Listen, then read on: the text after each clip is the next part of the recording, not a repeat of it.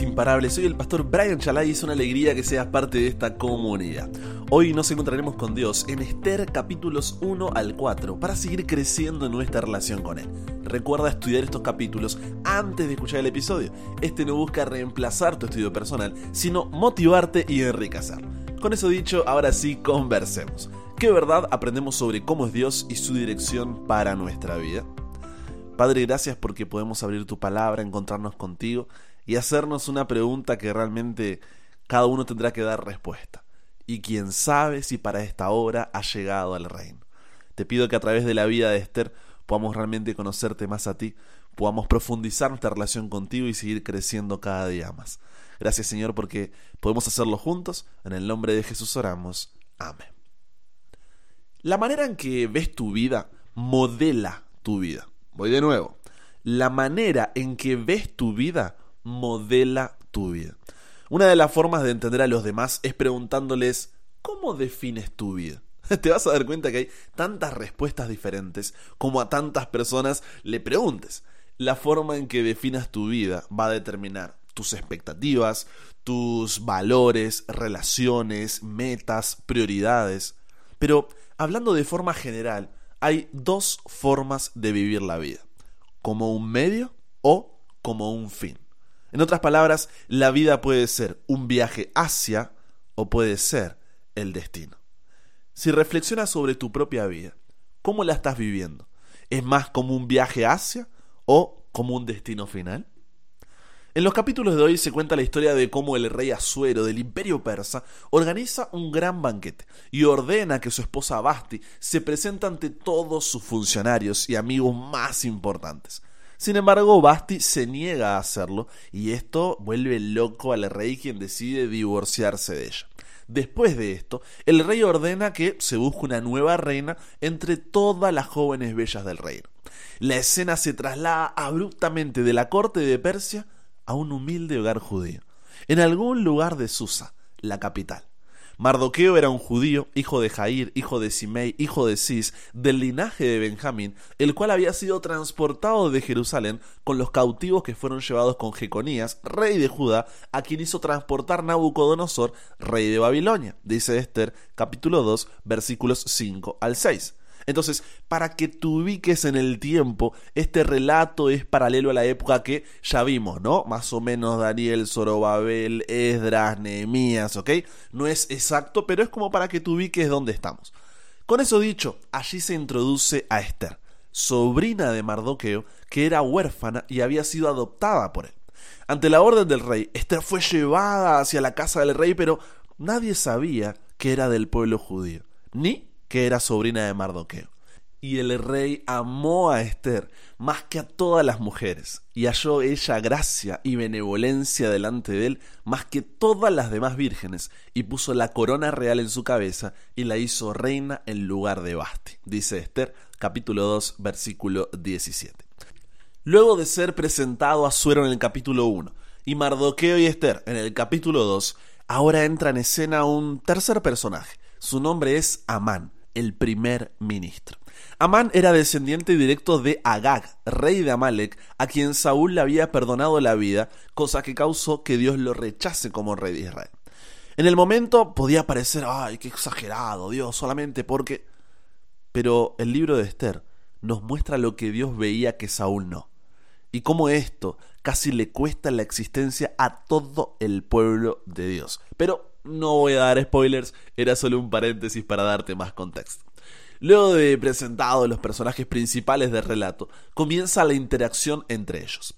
Esther, capítulo 3, versículo 2, nos dice que todos los siervos del rey que estaban a la puerta del rey se arrodillaban y se inclinaban ante Amán, porque así lo había mandado el rey.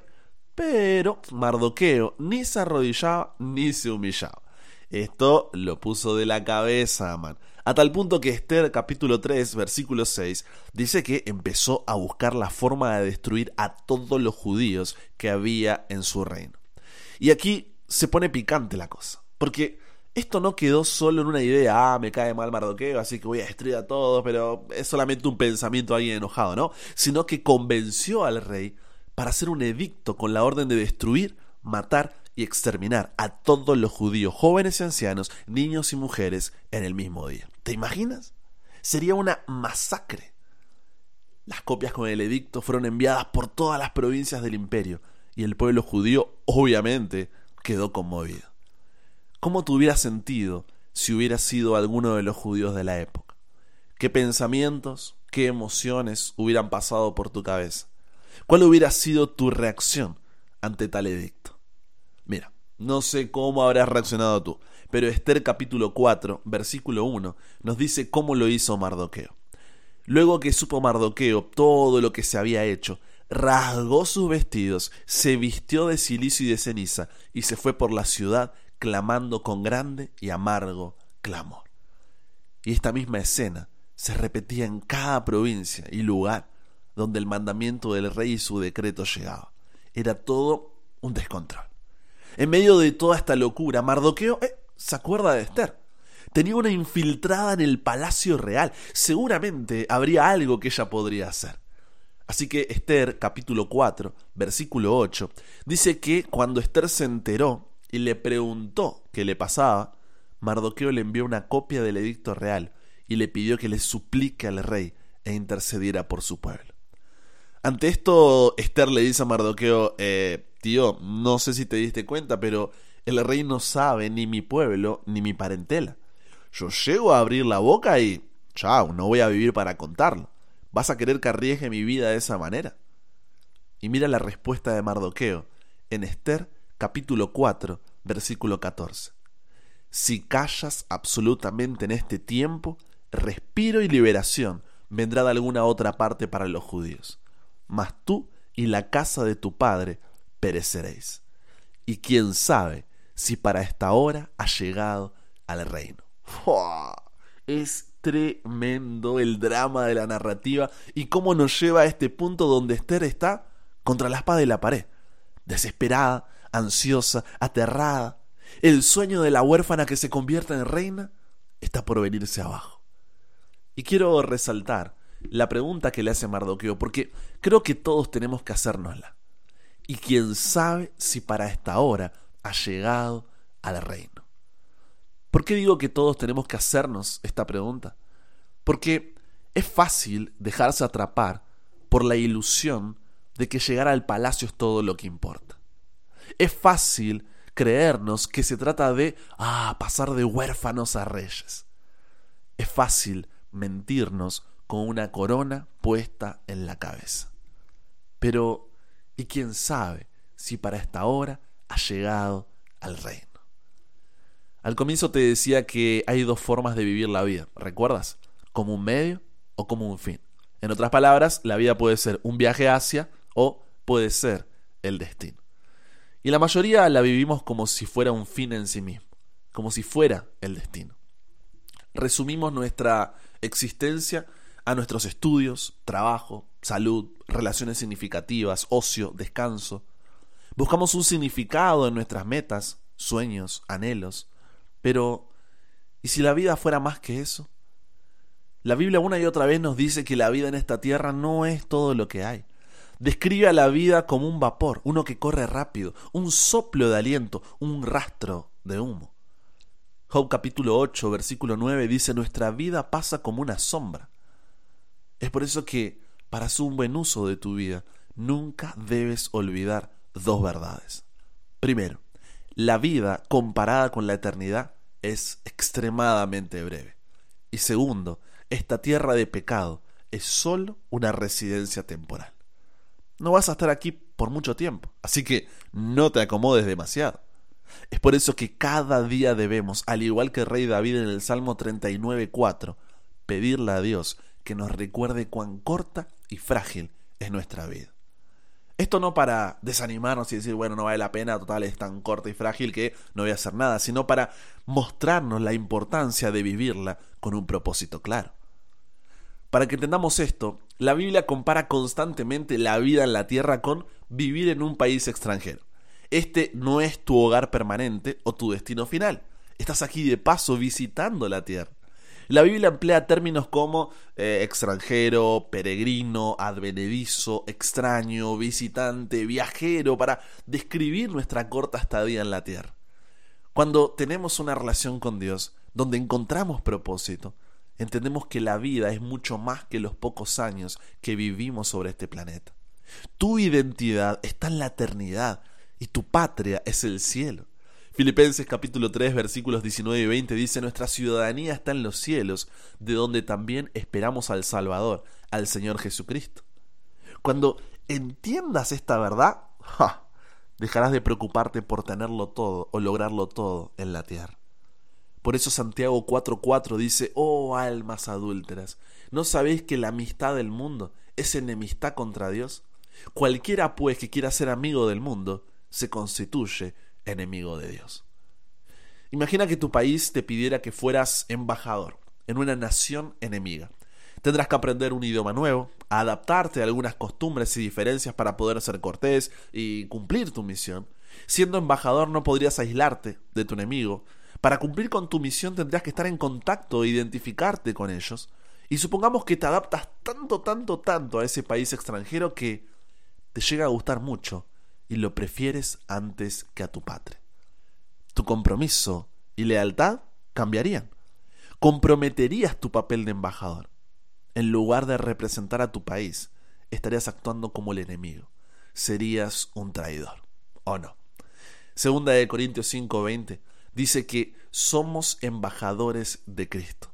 Tristemente hay muchos que traicionaron a su rey, que traicionaron a su reino han llegado a la conclusión de que esta tierra es su hogar porque viven en ella. Pero Dios, en Primera de Pedro, capítulo 2, versículo 11, nos dice lo siguiente: Amados hermanos en Cristo, les hablo como si ustedes fueran extranjeros y estuvieran de paso por este mundo. No hagan nada que obedezca a sus malos deseos, pues esos deseos los llevarán a la perdición. Dios nos advierte que no nos aferremos mucho a lo que está a nuestro alrededor. ¿Por qué? Porque es temporal. Cuando comprendamos plenamente que la vida es más que solo el aquí y el ahora, nuestra vida no va a volver a ser la misma. Porque ya no será un fin en sí mismo, no será el destino, sino un medio, un viaje hacia algo mayor, la eternidad con Dios. Empezarás a vivir a la luz de la eternidad y eso va a determinar cómo manejas cada relación, cada actividad, cada circunstancia. De pronto muchas actividades, metas e incluso problemas que parecían ser súper importantes se van a volver triviales, insignificantes, hasta indignos de tu atención. Cuanto más cerca vivas de Dios, más pequeño te parecerá todo. Cuando vives a la luz de la eternidad, tus valores cambian. Usas tu tiempo, tu dinero con más sabiduría. Le das mayor prioridad a tus relaciones y a tu carácter que a la fama o a las riquezas o a los logros e incluso que a tu diversión. Tus prioridades se reorganizan. Mantenerse al día con las novedades, las modas y los valores populares simplemente ya no te importa tanto.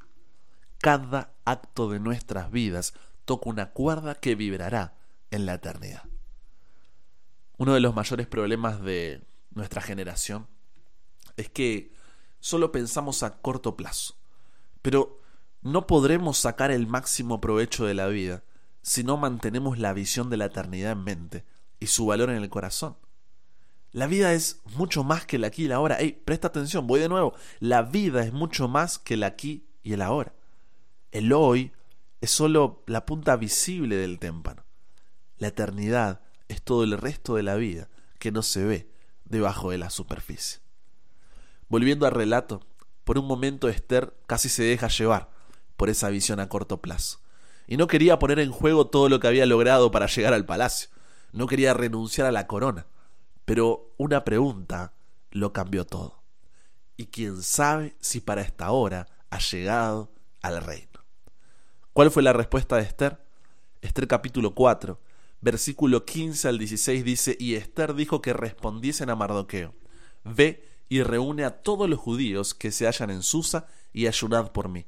Y no comáis ni bebáis en tres días, noche y día. Yo también con mis doncellas ayunaré igualmente, y entonces entraré a ver al rey, aunque no sea conforme a la ley, y si muero, que muera. Hoy tal vez tú no estés en un palacio persa, Quizás tu historia no es de huérfana a reina y posiblemente no sea tu corona lo que piensas que puedes perder. Pero jamás olvides que tu vida no es un fin en sí misma.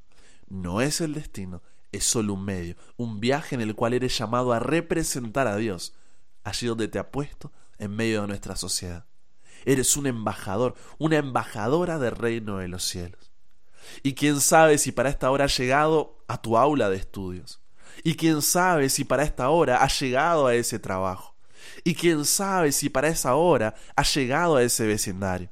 Y quién sabe si para esta hora has llegado, como dijo Jesús en Mateo 16, 26, de nada sirve que ganes todo en este mundo y al final pierdas lo más importante. Préstame tus oídos para lo que te voy a decir. Donde quiera que estés, con quien quiera que estés y lo que sea que estés haciendo, jamás olvides que eres llamado a representar a Dios, no como una actividad aislada que realizas. Ah, voy a hacer actividad misionera en mi trabajo, en mi universidad, en mi vecindario, en mi familia. No, no, no. No como una actividad aislada, y sí como un estilo de vida, una forma de ver la realidad. Y quién sabe si para esta hora has llegado en tus decisiones, en tus conversaciones, en tu desempeño, en tu trato, en tus principios, en tus valores. Todo es una oportunidad para representar a Dios.